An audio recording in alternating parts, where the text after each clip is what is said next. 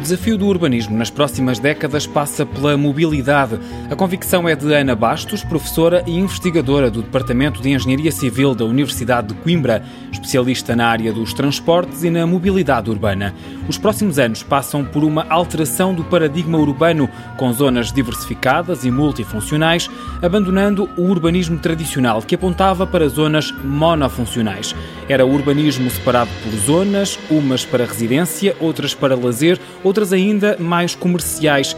Tudo isto tem tendência para desaparecer. A razão é simples: dividir as cidades desta forma aumenta o tempo de deslocação e os custos de mobilidade.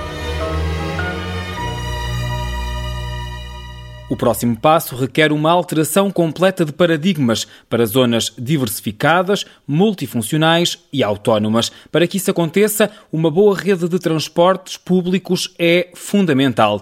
Professora Ana Bastos, não estando tudo à distância de 5 minutos a pé, mas estando pelo menos disponível neste novo conceito à distância de apanhar um transporte público, isso implica que haja um sistema de transportes públicos atrativo. Isso é fundamental. Como eu costumo dizer, um sistema de transportes públicos públicos, a espinha dorsal é todo o esqueleto de qualquer cidade. Sem um bom sistema de transportes públicos, as cidades não funcionam, simplesmente. A dependência que temos do veículo automóvel hoje em dia tem que ser ultrapassada. E, claro, eh, é preciso não esquecer que tudo isto tem inerente uma questão, uma grande preocupação que é política e também é sociocultural. As pessoas continuam a valorizar andar de carro. Isso é indiscutível, isso é inultrapassável. Somos extremamente comodistas. É fácil pegar no carro que eu tenho na minha garagem, é flexível, à hora que eu muito bem entender está disponível e leva-me até ao destino. E depois a nova exigência é haver estacionamento no destino para todos estes veículos. E, como sabemos, as cidades são muito limitadas em termos de espaço e por isso temos que o reservar para aquelas que são as atividades fundamentais ao desenvolvimento económico e à vivência, por isso à sobrevivência daquele mesmo espaço. É para os residentes e para as atividades económicas. Por isso não há espaço para todos andarmos de carro no nosso dia a dia. E este paradigma tem que mudar, o paradigma da mobilidade urbana tem efetivamente que mudar. Temos que pensar que o transporte coletivo deve ser o modo privilegiado para nos fazermos deslocar e depois a last mile, as últimas viagens, quer para chegarmos, por vezes não temos o transporte coletivo mesmo à porta, para chegar até lá temos que andar a pé, temos que andar de bicicleta ou eventualmente também não retiro o carro de todo este panorama. O carro tem igualmente o seu papel porque o transporte coletivo, apesar de ser fundamental e crucial ao desenvolvimento de qualquer cidade, temos que pensar que há territórios, por serem extremamente dispersos, e com todo respeito falo, por exemplo, no Alentejo, não é fácil, não é economicamente viável podermos garantir um transporte coletivo que sirva às necessidades de todas as pessoas, à hora que cada um pretende, no dia em que cada um pretende. E quando fazem uma viagem, diria muito pontual, uh, ao longo, de, provavelmente até da semana, uma, uma, viagem por semana. Não faz sentido um autocarro estar a passar hora a hora quando vai recolher, faz imensos quilómetros em vazio para recolher uma pessoa. Daí que tenha havido algumas autarquias que ultimamente têm apostado no transporte de autocarro à chamada. Exatamente, aquilo que designamos transporte flexível. E muito bem, porque é de facto a alternativa, é ser por chamada. A pessoa avisa no dia anterior, normalmente com 24 horas de antecedência, é feito uma otimização dos circuitos dos autocarros por isso é que chamam um transporte flexível, não é regular, não se mantém todos os dias com o mesmo circuito e com o mesmo horário, mas que responde a estas necessidades pontuais. Mas para essas pessoas, também o próprio veículo automóvel deve ser efetivamente uma alternativa, uma alternativa que fica muito mais barato à sociedade do que garantir o tal transporte regular. Agora, o que é fundamental é que as cidades estejam preparadas para acolher também estes veículos que vêm de zonas periféricas, pior cobertas por transporte coletivo, ou então de todo não são cobertas. E aí vamos cair nos parques periféricos, que é, que é outra questão também do urbanismo, que muito se discute e que faz parte do modelo do futuro. As cidades têm que claramente criar bons parques periféricos de grande capacidade, facilmente acessíveis acessíveis a partir da sua rede rodoviária, de certa forma cativar as pessoas a largarem o carro. Não devem vir para o centro da cidade, devem deixar o seu veículo automóvel nesses parques periféricos. Por isso devem ser ou gratuitos ou sujeitos a taxas muito módicas, nunca podem ser muito caros, têm, como eu disse, estar muito próximos da rede fundamental que serve a própria cidade. Não faz sentido entrarmos primeiro nas zonas congestionadas para ir ter um parque dessa natureza. Tem que ser deixado a montante para, por um lado, não congestionarmos as zonas urbanas, mas, por outro lado, garantir também que o sistema de transportes público, a partir daí, funciona muito bem, garante uma boa fiabilidade e um bom serviço. Estando a professora na Universidade de Coimbra, portanto em Coimbra, como é que vê a questão da mobilidade e dos transportes a nível local? Fala-se agora bastante na chegada do Metrobus, que parece que, passados tantos anos, chegará a acontecer. Vê este projeto como algo positivo para a mobilidade da cidade ou para a dinâmica da mobilidade urbana de Coimbra? Será sem dúvida um projeto positivo. Tudo que seja uma aposta na multimodalidade, como costumamos dizer, isto é, criar novas alternativas de transporte, novos modos alternativos, é sempre positivo.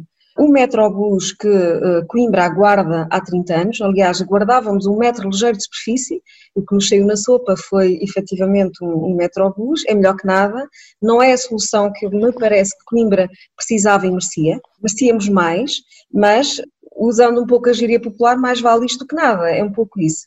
Mas eh, eu espero que efetivamente traga algumas melhorias e venha contribuir para a alteração do paradigma a nível local.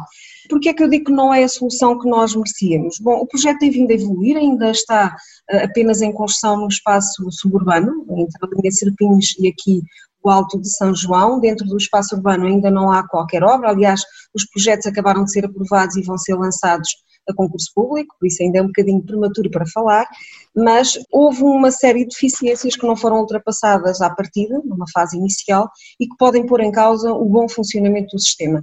E, e dou-lhe a título de exemplo, inicialmente não estava prevista, por exemplo, via dedicada. Um metrobus sem via dedicada não funciona, simplesmente é mais uma linha de autocarros que fica parada em qualquer sistema semafórico.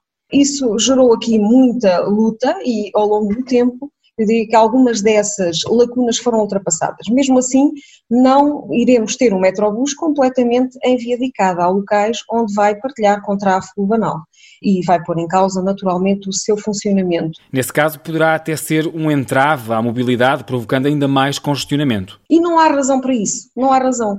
Porque, como eu costumo defender, pare, e acho que qualquer uma pessoa entende, porque é que nós confiamos no comboio? Que é que nós mudamos o nosso comportamento quando temos um metro ligeiro ou um subterrâneo, seja o que for, um metro ou um comboio? Porque temos a certeza que ele não vai ter entraves ao longo do seu percurso e vai garantir com fiabilidade absoluta os horários. Isso há aqui confiança, é o tal fiabilidade do sistema que gera confiança na população. E por isso, mesmo que eu vá ter uma reunião relevante, eventualmente vou um horário imediatamente anterior, para não, não correr risco, mas eu sei que seguramente vou chegar ao destino atempadamente. O serviço de transporte rodoviário de superfície já não é assim. Já normalmente não confiamos nos nossos autocarros, no caso de Coimbra, no Xmetuc, porque normalmente não andam horas, não garantem essa fiabilidade. E isso gera desconfiança e as pessoas, por norma, não utilizam. Por isso, para garantirmos que o Metrobus vai garantir a fiabilidade, é absolutamente essencial duas questões do meu ponto de vista.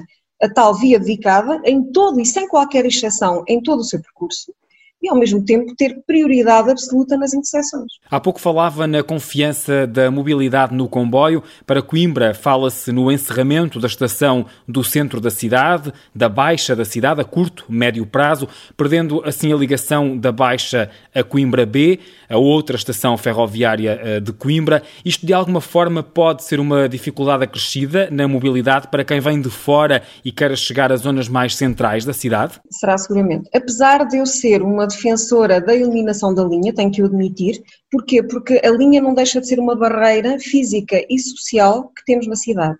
É um afastar da cidade do próprio rio. Temos um rio, temos a linha ferroviária e a seguir temos a cidade. E por isso essa linha é efetivamente uma barreira física e, e social, que importa ou esbater ou eliminar. E atendendo que a distância entre Coimbra B e Coimbra A não é uma distância muito grande, retirar a linha ferroviária, desde que substituída por um modo de transporte que seja fiável, rápido e com elevada frequência, eu não vejo mal absolutamente nenhum, porque podemos ganhar ali toda uma zona ribeirinha com grande dinamismo urbanístico, muito voltado para as próprias pessoas poderem usufruir do rio. Por isso eu vejo essa grande vantagem. Agora, aquilo que referiu é de facto o grande risco, que é, há muita gente que hoje em dia utiliza, nomeadamente o transporte suburbano, ferroviário suburbano, e que vai passar a ser obrigada a fazer transbordo na estação de Coimbra B, que até ao momento não era obrigada a fazer.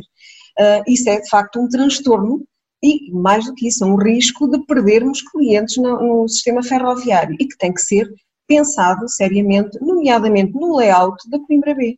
e também, de certa forma, essa questão tem vindo a ser bem discutida, porque a estação de Coimbra B, não sei se é de conhecimento geral, eh, foi objeto de um projeto que mais uma vez fica aquém das necessidades e das expectativas e ambições da própria cidade é um pequeno projeto, quando se inicialmente pensava ter um grande projeto, não vou dizer ao nível de, da Expo 98, enfim, de toda essa estação do Oriente que nasceu nessa mesma altura, mas havia ali a hipótese de criar uma nova centralidade com uma verdadeira estação intermodal. Aquilo que vai ser feito fica muitíssimo aquém desta ideia inicial, enfim, que tem sensivelmente 10 anos, que estava bastante já consolidada. Mas tem chamado muita atenção da necessidade deste transbordo.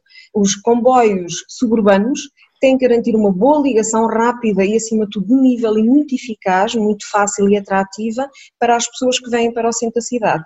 Indo nascer o Metrobus, e o que está previsto é que o Metrobus sirva diretamente à estação B, então esse transbordo tem que ser feito entre o Metrobus e o comboio tradicional de forma muito rápida, de forma resguardada, as pessoas não podem andar à chuva, não podem ficar à espera à chuva, enfim, com elevadores para as pessoas de mobilidade reduzida, tudo isso tem que ser devidamente salvaguardado exatamente no sentido de atenuar a questão que levantou, que é de facto muito, muito importante, a questão do transbordo e do desconforto eh, e da perda, normalmente, de utilizadores que este tipo de perturbações gera no sistema de transportes. É uma questão extremamente relevante. Desafios do urbanismo centrados hoje na cidade de Coimbra, que aguarda pelo Metrobus para criar uma maior dinâmica de mobilidade dentro da cidade, mas também com os conselhos da Lausanne e de Miranda do Corvo, que perderam esta ligação por comboio há vários anos. Também a nova estação de Coimbra B, que pode ficar aquém daquilo que a cidade precisa, isto na perspectiva da especialista em transporte Transportes e Mobilidade, Ana Bastos, que é professora na Universidade de Coimbra.